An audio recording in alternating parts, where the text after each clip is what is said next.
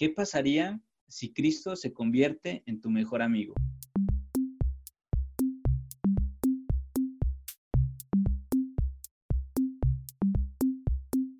Hola, hola, bienvenidos a Gatos al Lago, un espacio para hablar, debatir y aprender, un espacio para sumergirnos en la fe. Esta temporada está cargada de testimonios llenos de amor y muchísimos frutos de bendición. Si no has escuchado nuestros episodios anteriores, te invito a que vayas y te dejes sumergir como nosotros, porque hoy tenemos un episodio cargado de experiencia, decisiones y amor. Un colombiano que llena de Dios a quienes lo escuchan. En la mesa de conversación estuvieron nuestros gatos Andrés Castro, Javier Vargas y Juan David Torres. Y por supuesto, yo los estaré acompañando durante el episodio. Mi nombre es María Camila Saavedra y sin más rodeos, Muchas gracias por la invitación y pues gracias también a, pues yo creo que a Dios por, por tener esta oportunidad de, pues, de, de, estar con ustedes, de contar un poquito esa historia. Creo que al final todos tenemos una historia y Dios se vale de cualquier instrumento para pues, ir tocando corazones. Andrés, partamos por el comienzo. ¿Cómo comienza tu vida con Dios? Pues la verdad siempre he sido, bueno, siempre perteneció a una familia muy católica. Mi familia, mis papás son muy católicos desde siempre. Pero bueno, como adolescente, todo empezó, para mí es muy marcada la edad de 12 años. A los 12 años entré en una crisis existencial. Yo sé que la mayoría de, de niños a los 12 años pues solo se preocupan de que no lo saquen de clases. A mí todos los días me sacaban de clases porque hablaba mucho. Entonces la mayoría de, sí, la mayoría de niños creo que la preocupación es esa, que no te regañen, que no te manden reporte. Pero a los 12 años yo entré en una crisis muy existencial. Partía de, de dos actos principalmente. El primero, tres años atrás, a los nueve años, eh, una prima, el día, justo el día de mi cumpleaños, una prima falleció en un accidente de caballo. Es muy curioso porque yo iba a ir a, a, ese, pues no al accidente, pero iba a ir a esa actividad a la que ella fue. Y eso fue algo que, un parteaguas en mi vida, literal, porque en la mañana pude ir con ella, vi cómo, pues cómo estábamos platicando, yo le enseñé el regalo que mis papás me habían regalado de cumpleaños, y en la tarde verla en un ataúd, para mí eso es, fue impactante. Y más el saber que yo podría estar también en un ataúd también y que no estaba, y fue por algo. Y más adelante, a los 12 años, yo creo que eso mezclado con la muerte de mis hermanos, somos cuatro hijos, de los cuales pues solo quedo yo. Eh, mis otros tres hermanos murieron en diversas edades y por diversas circunstancias. Y eso también fue un parteaguas en mi vida, porque fue preguntarse muchas veces el por qué. Incluso a los 12 años, yo ya me preguntaba muchas veces el por qué sucedía todo eso, el por qué Dios se los había llevado a ellos y por qué no a mí, el, el por qué estaba yo vivo y por qué no dos. Y pasaban muchas preguntas por mi cabeza. Entonces yo creo que mezclado todo eso, entré en una crisis tan existencial que empecé a buscar el sentido, no el solamente el por qué, sino el para qué el para qué estaba en este mundo, el para qué estaba vivo, el para qué seguía aquí. Y eso me llevó a, a una crisis existencial en donde tenía una sed grande de algo que me llenara. No sabía qué era, pero algo que me llenara. Obviamente con mis papás iba a misa los domingos y todo, pero necesitaba algo más. Entonces yo recuerdo que en las mañanas o a veces en las noches también iba a la terraza de mi casa y ahí empezaba como que a reflexionar de muchas cosas, el por qué, el para qué, y bueno, practicaba mucha bici de montaña, es algo que me apasiona, que me encanta. Y recuerdo que aprovechando que Medellín es más montañoso, eh, pues iba a las montañas y después de, de, entrenar me quedaba allá arriba, sentado en un árbol y seguía dándole vueltas a muchas cosas. Dentro de esta sed que tenía, me invitaban a los scouts. Aquí en Medellín había unos scouts tipo militar, así les llamaban, y para mí fue algo que me ayudó mucho porque pues ahí eh, aprendí a hacer fogatas, aprendí a acampar, aprendí a subir árboles, aprendí a nadar en ríos y eso era algo que me llenaba, pero aún así faltaba más. Y después de esto tuve la oportunidad de un sacerdote una vez, mexicano por cierto, fue a mi colegio. Recuerdo que estábamos ahí, nos invitaron a una charla y yo dije, bueno, entre que me saquen del salón e ir a una charla, pues prefiero que me saquen del salón, pero con un beneficio. Entonces fui a la charla y después de esa charla, el padre nos invitó a un, a un retiro espiritual que era campamento. Entonces yo dije, no, no creo que un campamento um, espiritual, religioso, vaya a cambiar o vaya a ser mejor que un campamento de los scouts.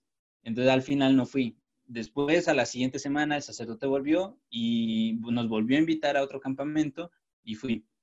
Y ese campamento para mí eh, marcó mi vida. Yo fui porque dos amigos míos iban también y porque dije, bueno, si estoy en una búsqueda, como piensa un niño de 12 años, pues vamos a ver qué hay allá, vamos a ver si eso me llena, si eso me hace feliz.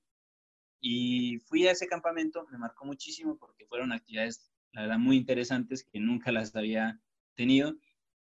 Y algo muy concreto, dormíamos en tiendas de campaña y había una tienda de campaña, entré por curiosidad, estaba el Santísimo y había dos sillas con dos reclinatorios. Y en cada una de esas sillas había un cartel. Estaban haciendo promoción de algo, emisiones y todo. Y entré entré por curiosidad, me arrodillé y leí los dos carteles. En el primer cartel decía, ¿qué pasaría si Cristo se convierte en tu mejor amigo?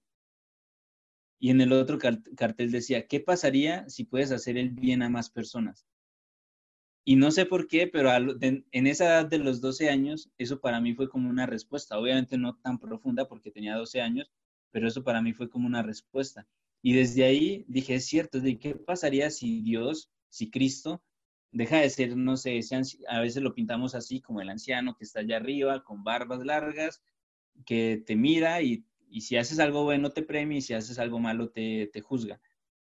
Y no, no es así. Entonces, desde ahí comencé como una búsqueda de encontrar a Dios, pero no solamente como ese Dios, sino un Dios que es amigo y un Dios que no solamente me voy a encontrar con Él cuando rezo, cuando repito oraciones, sino que me encuentro con él cuando platico con él, como cuando platico con un amigo.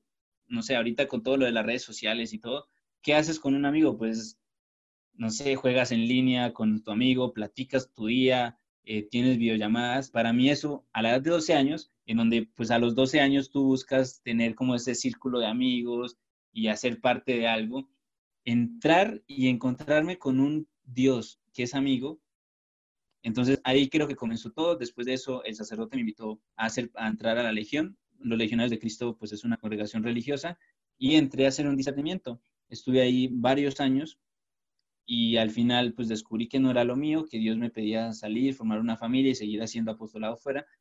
Pero durante ese trayecto, creo que fue un, pues un volver a encontrarlo a Él, un volver a, a cuestionarme muchas cosas y tratar de ir respondiendo esas preguntas. De hecho, durante ese trayecto eh, me, mandaron a España, a Salamanca, a estudiar humanidades. Y estudiando ahí humanidades, descubrí muchas cosas. De hecho, hay una frase de, de Dostoyevsky que dice, la belleza salvará el mundo. Hemos escuchado que el lavarse las manos salvará el mundo en esta, en esta cuarentena, el no salir de casa salvará el mundo, la fe salvará el mundo, Superman salvará el mundo, pero pocas veces había escuchado eso, la belleza salvará al mundo. Y preguntándome, dándole vueltas a esa frase, eh, al final esa belleza es descubrir pues todos esos detalles que hay a tu alrededor, todos esos detalles que ahorita, por ejemplo, en la cuarentena, es algo que todos extrañamos. ¿Cuántas veces hemos visto ahí en Twitter, en otras redes sociales, que dicen, bueno, extraño cuando salía a caminar, extraño cuando salía con mis amigos por un café, extraño cuando cosas tan sencillas, la brisa incluso, porque encerrados en casa, pues no es que podamos disfrutar de tantas cosas así. Entonces, descubrir esa belleza es lo que al final pues va a salvar al mundo, porque yo creo que el, el descubrir esa belleza de tu propia alma, el descubrir esa belleza de Dios, el descubrir esa belleza que tienen las almas y el poder ayudar a esas personas, es lo que nos va pues por así decir, salvar, es decir, lo que va a hacer que no caigamos en una rutina y que podamos pues ir descubriendo detalles, todas esas bendiciones de Dios. Entonces ahí en, Salamanca, descubrir el arte desde cerca, el ir descubriendo pues otras nacionalidades, otros amigos de otros lados, fue algo muy enriquecedor, pero me marcó muchísimo, que eso sí fue un parteaguas literal en mi vida. Yo tenía 18 años, me había acabado de ir de Colombia, extrañaba Colombia un montón, y justo las vacaciones eran en el norte. Ahí en el norte son montañas verdes, está cerca del mar y yo feliz porque pues, me ha encantado siempre el deporte. Fuimos al, mar, metimos a nadar, he sido a veces un poquito imprudente en, en esas cosas, entonces me metí muy al fondo con, justo con, con dos compañeros más. Uno era brasileño y el otro era también colombiano. Nos metimos hasta el fondo. De la nada el mar estaba tranquilo y de la nada empiezan olas tan grandes. Yo jamás en mi vida había, había visto olas así tan grandes. Y en ese momento, no sé cómo, pero pues ya al final no pude salir. Los demás salieron, solo nos quedamos nosotros tres ahí fueron como 20 minutos, 25 minutos de estar luchando contra las olas. Solo tenía un segundo literal para salir, tomar un poquito de aire y otra vez me revolcaban las olas. Y llegó un momento en que estaba tan cansado de estar luchando ahí que yo dije, no, ya no puedo luchar más.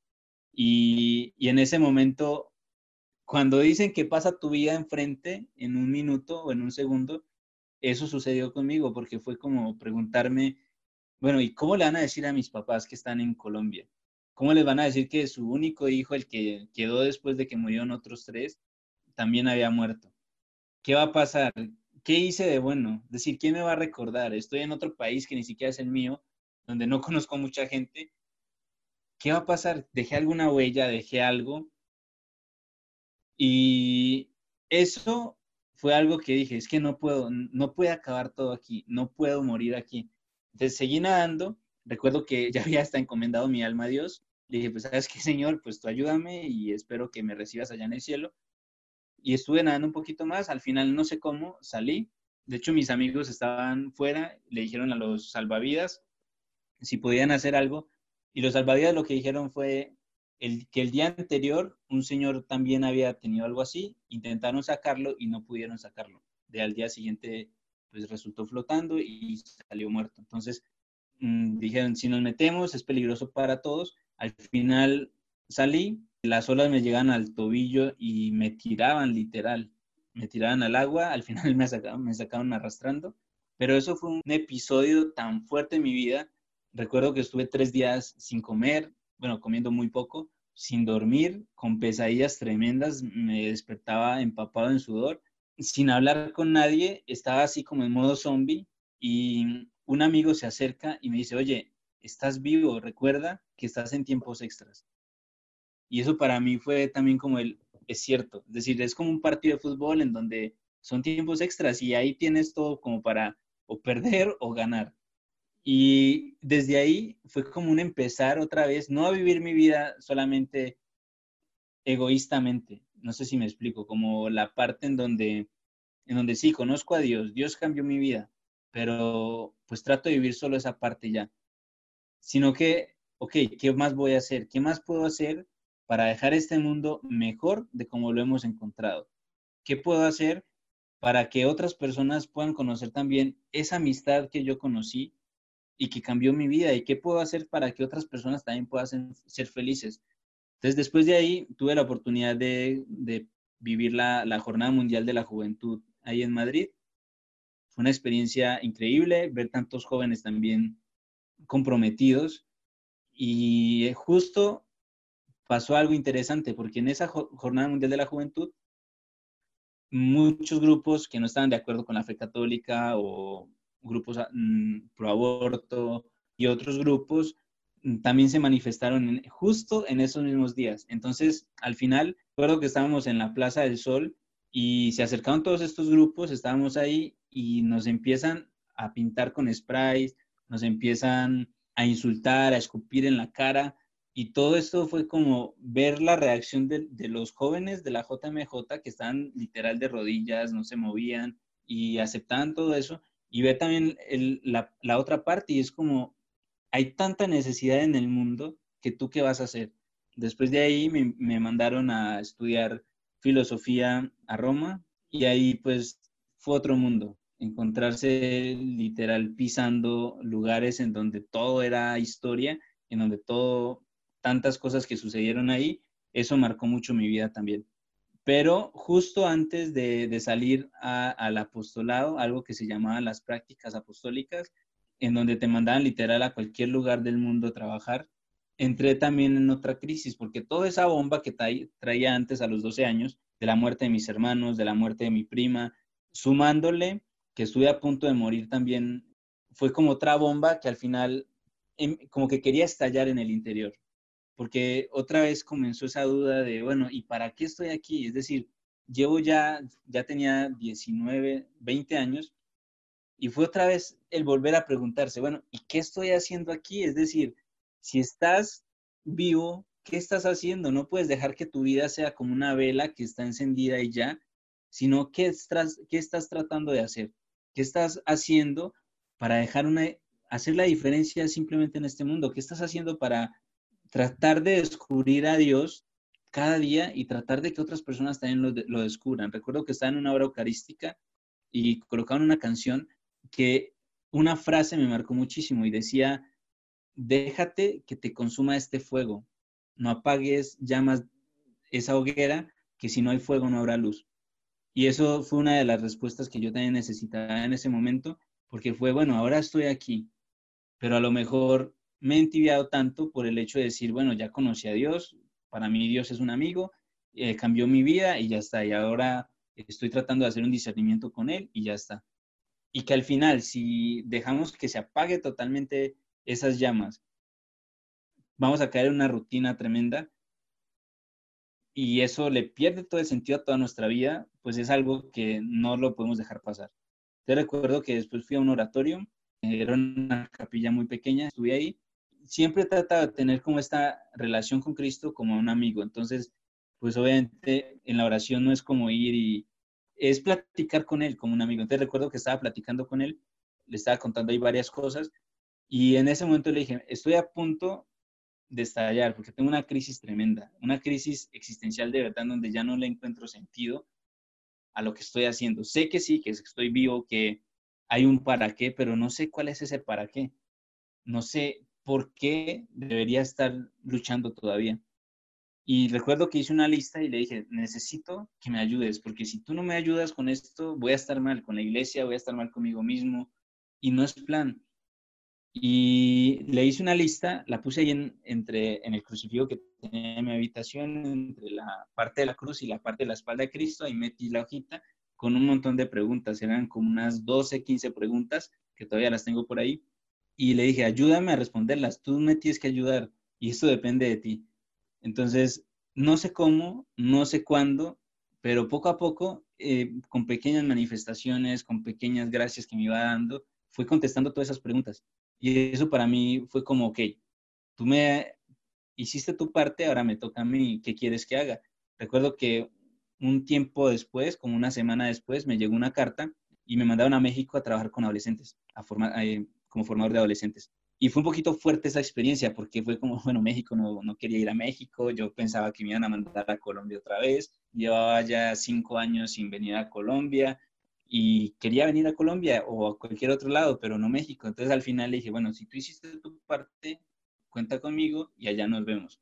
Entonces fui a México, dos años estuve como formador de adolescentes. Eso me hizo salir mucho de mí mismo porque no era solamente la parte de ok, estás formando adolescentes, sino qué vas a hacer para que ellos en este momento de la adolescencia, en donde están como una esponja, en donde todo lo que les dicen lo van pues digiriendo, lo van ayudando, les van ayudando para su formación.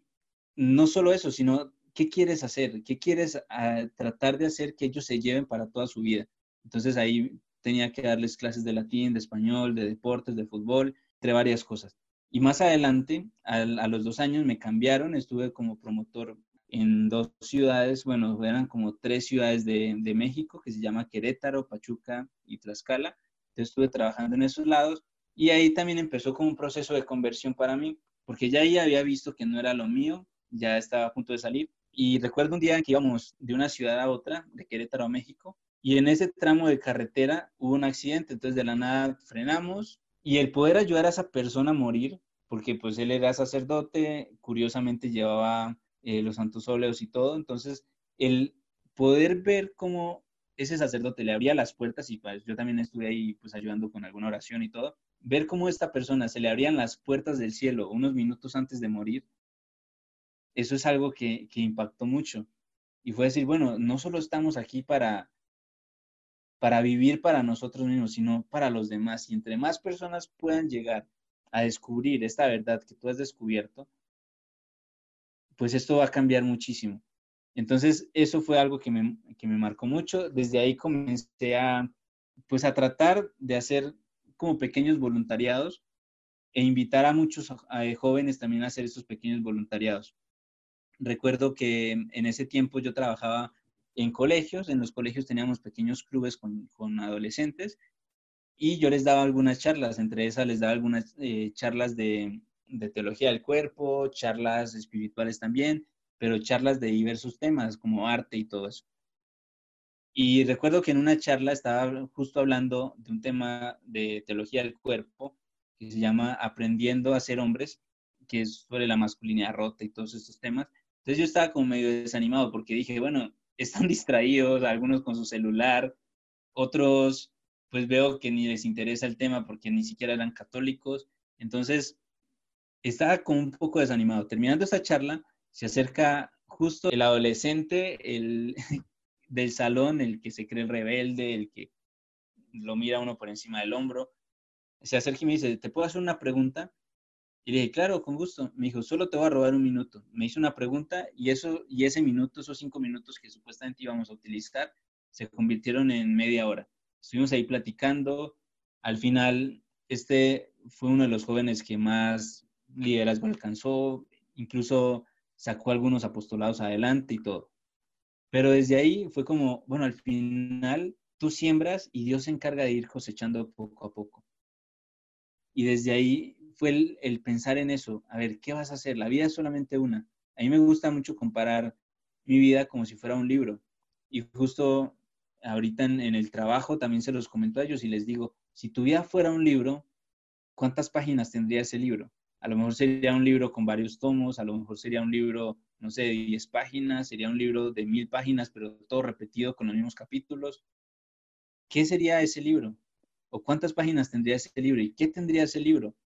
Entonces creo que al final nuestra vida es un tratar de ir escribiendo esas historias, contando tu propia historia, pero antes de eso es descubrir tu propia historia, es decir, ¿por qué estás aquí en este mundo? No es sencillo, pero algo que me ha motivado mucho es el poder vivir justo esa parte del final. Descubres un sentido, descubres a Dios y el después, el poder hacer algo también para que otras personas lo conozcan, es algo que no tiene precio. Hace dos años, que pues, fue noticia mundial casi, el terremoto que hubo en México, que destruyó pues varias ciudades de México, tuve la oportunidad de, estar ahí y más a él, eh, como a la semana, tuve la oportunidad de irme con un grupo de, adolescentes justo a, eso, a recoger escombros. Y el ver tanto sufrimiento, el poder ver personas que lo único que tenían, que era su casa, se les había destruido con todas las cosas que tenían dentro. Y aparte, el ver que ahora estaban sin saber qué hacer porque no, no sabían ni siquiera dónde iban a dormir la siguiente noche, no sabían qué iban a hacer con su trabajo. Pero aparte también el ver una nación que en ese momento se unió bastante, incluso me encontré varios colombianos que se habían ido desde, desde aquí a, ayudar en México, a recoger escombros, a salvar personas y todo. Es impresionante. Y más adelante, al año siguiente, me tocó la oportunidad de, ya no era recoger escombros, sino construir casas para esas personas que la habían perdido.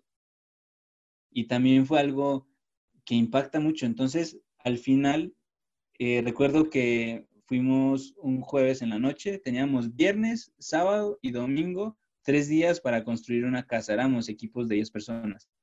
Y eso pues impactaba mucho porque durante esos tres días era levantarse temprano, estar ahí todo el día trabajando y la meta era terminar el domingo y no podíamos irnos de ahí sin terminar esa casa. Fue muy bonito porque al final pues pasó un sacerdote bendiciendo las casas, y el momento de entregarla, ver a las personas que estaban durmiendo en una tienda de campaña, que era pues plástico literal, y ahí tenían todo y dormían ahí, llevaban un año durmiendo ahí, y ver el momento en el que les entregaban la casa y que eso único que tenían, que ya habían perdido la esperanza de, pues, de poder construir otra, porque tenían trabajos sencillos y todo, el ver esa sonrisa, esa alegría en la cara de ellos, creo que es algo que vale la pena muchísimo. Entonces, básicamente, mi historia ha sido un poquito eso. Qué fuerte todo esto que nos ha contado Andrés, ¿no les parece? ¿Cuántas veces no nos hemos parado a preguntarnos qué quiere Dios de nosotros? ¿O cuáles han sido esos momentos en los que parecía que teníamos la vida de cabeza y Dios nos mostró el camino? ¿O quizás eso está pasando en este momento? ¿Tenemos la vida un poco de cabeza y no nos hemos dado cuenta con quién y en dónde está el camino? Bueno, recuerden que cada quien vive sus propias experiencias, pero qué bueno que podamos reflexionar sobre las nuestras con ayuda de otros. Sigamos escuchando que esto está maravilloso. No, sí, claro, es muy importante lo que dices, es no repetir en bucle, no caer en un constante repetir y repetir y repetir, sino realmente encontrar esa misión de la cual nos hablas. Entonces es realmente importante este punto de vista y creo que a lo que estamos llamados es a proponer ese nuevo capítulo en nuestras vidas. Exacto, y justo eh, creo que la parte esa, como, como decías, de caer en esa rutina, puede que escribas un libro grandísimo, pero si todo es lo mismo, al final, ¿qué te llevas? Mm, pues no te llevas mucho, porque, por ejemplo, las cosas materiales pasan y al final, pues eso se va a ir. Pero ¿qué te vas a llevar? Esas cosas buenas. Entonces, si tú en ese libro que tiene, no sé, mil páginas, le vas quitando todas esas cosas superficiales, ¿con cuántas páginas te quedas al final? Páginas que de verdad valgan la pena. Eh, bueno, alguna vez escuché por ahí una frase también que decía, la vida no se mide por, los, por las veces en que respiraste, sino por esos momentos en que te dejaron sin aliento. Entonces, si le vamos colocando ese libro, todos esos momentos en donde de verdad te quedaste sin aliento, ¿cuántas páginas tendríamos? y todo comienza así, a veces disfrutando cosas tan sencillas como el, por ejemplo, ahorita estar en casa, hay dos opciones. Una, te pones a quejarte y dices, es que cuarentena y por qué el coronavirus y por qué lo otro. O al contrario, dices, bueno, estoy aquí, vamos a disfrutar las oportunidades que tengo aquí, voy a disfrutar a mi familia. ¿Qué vas a tratar de hacer? Por ejemplo, con el tema de los, de los hábitos. Muchos de nosotros ahorita en cuarentena es como un paréntesis en nuestra vida. No sé si hasta con el ejercicio, es como, bueno, yo estaba haciendo ejercicio, y ahorita pues ya no voy a hacer ejercicio porque, porque es cuarentena, pero ya se acaba la cuarentena y otra vez no voy a poner mis propósitos. Dicen que un hábito se forma en 40 días de repetición continua. Entonces ya llevamos más de 40 días encerrados. Entonces esos, esos 40 días, si no los has sabido aprovechar, son 40 días pues echados a la basura, porque han sido paréntesis y paréntesis y paréntesis, en vez de decir, no, voy a quitar esos paréntesis y voy a empezar a hacer cosas. Voy a empezar aprovechar esas circunstancias y a disfrutarlo. Sí, desde luego, es que siento yo que es romper esa zona de confort en la que vivimos, es buscar un sentido, es entender que muchas veces creemos que somos dueños de las circunstancias y no, muchas veces las cosas pasan y no tienes cómo cambiarlas y no hay que mortificarnos por ello, sino precisamente ver oportunidad en las circunstancias que nos pasan y trabajar en ellas y de una u otra manera crear oportunidades a través de las circunstancias. Creo yo que, como siempre lo digo, la vida es una colección de decisiones.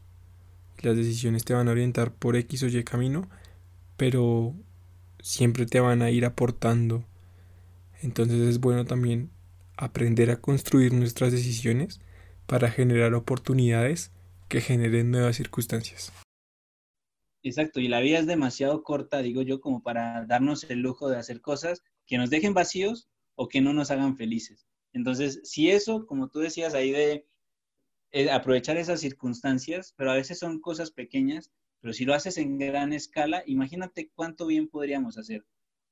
Pero todo empieza, yo soy de la idea que todo es una cadenita. Entonces, si tú primero encuentras ese sentido, a veces lo que yo noto es que nos perdemos tanto en, otras cosas. No digo que las redes sociales sean malas, la verdad son un super medio. Pero a veces como que eso es el escudo que no nos permite parar y contestar preguntas existenciales. A veces es como una, un método para distraer mi mente y no darle vueltas a eso.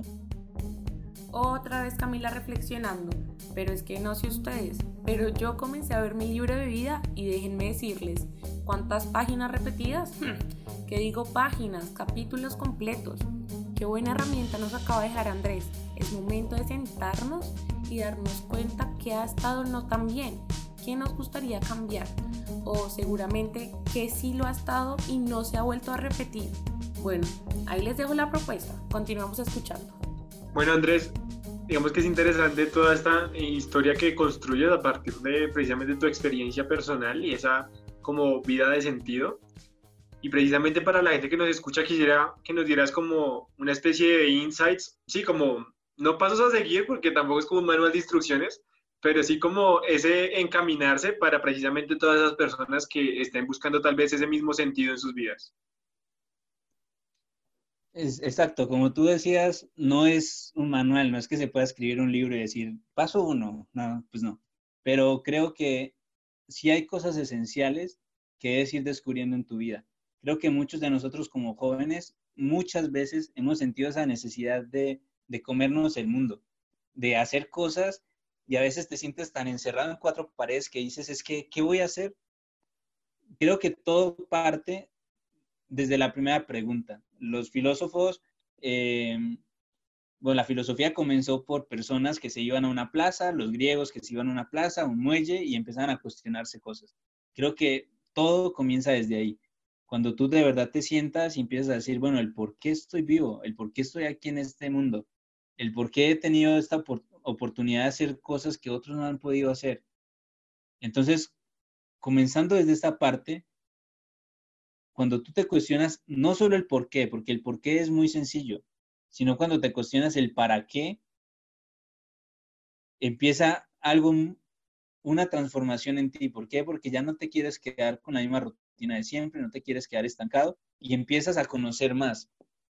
Y obviamente no te vas a quedar satisfecho hasta que no conozcas algo que de verdad te llene. Entonces, cuando conoces a ese Dios que te llena, que es un amigo, empiezas a ver necesidades en el mundo. Entonces, primer paso, cuestiónate, no tengas miedo a cuestionarte. A veces nos da miedo el preguntarnos cosas. Suceden tantas cosas, ¿por qué hay tanto mal en el mundo? Ok, pregúntatelo, ¿por qué hay mal en el mundo?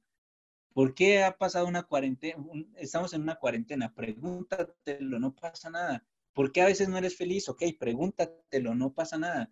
Entonces, primero el cuestionarte, el por qué y el para qué de las cosas. Eso al final quieras o no, seas ateo o no, lo que sea, pero al final te va a llevar a un ser trascendental, es Cristo, que lo tienes ahí en los evangelios, que lo tienes ahí en la Eucaristía. Y cuando lo conozcas a Él, es empaparte de Él, es de verdad conocerlo tal cual como un amigo. Y una vez que lo conoces, tu vida no, no puede permanecer igual. Entonces, una cosa lleva a la otra. El primer paso, que es cuestionarte, te va a llevar a lo segundo, que es encontrar esa verdad plena que te va a hacer feliz. Y después de eso es como, no me puedo quedar igual. No puedo permanecer indiferente a esto y no puedo permanecer indiferente a las necesidades de los demás. He tenido la posibilidad de conocer un Dios que no me puede, que no, con el cual no he seguido igual. Mi vida no ha seguido igual. Entonces, busco una necesidad y trato de ser instrumento y trato de ayudar y trato de hacer a veces cosas tan sencillas. A veces pensamos en que hacer una necesidad es hacer, no sé, un proyecto internacional. No, cosas tan sencillas como saludar a las personas en la calle, el, a tus amigos, porque las personas a veces se acercan a ti, los amigos, y te dicen algo y a veces en vez de contestarles o en vez de preguntarles, ok, eso está súper bien, pero ¿y tú cómo estás? Entonces, resumiendo, porque a veces me enrollo mucho, pero resumiendo, eh, se puede ver, el primer paso es ese, cuestionate, cuestionarte las cosas, no tengas miedo a preguntarte, a entrar dentro de ti mismo y encontrar pues que somos necesitados, que tenemos una sed que tenemos que saciar y esa sed se va saciando en Dios. Se descubre a Dios, pero como un amigo, ¿qué pasaría? Y les vuelvo a hacer esa pregunta, si Cristo se convierte en tu mejor amigo, no solo en Dios, porque ya lo es, es Dios, pero si se convierte en un Dios que es tu mejor amigo, ¿qué pasaría? incluso empiezas a ver el pecado de una manera, no como pecado solamente en que no, no puedo hacer eso porque es pecado, sino no voy a hacer eso porque pues no quiero ofender a mi mejor amigo. Entonces todo cambia. Esa era la primera pregunta que veías tú en las carpas en el retiro, pues cuando te invitó el padre. Frente a la otra pregunta, ¿qué has hecho tú? En esta cadenita que decía, la primera pregunta fue el por qué. y encontrarse qué pasaría si Cristo se convierte en mi mejor amigo, creo que es el inicio de todo. Y más adelante, cuando lo conoces a Él, cuando descubres en Él un amigo y tal, va la segunda pregunta, que es, ¿qué pasaría si puedo hacer el bien a más personas?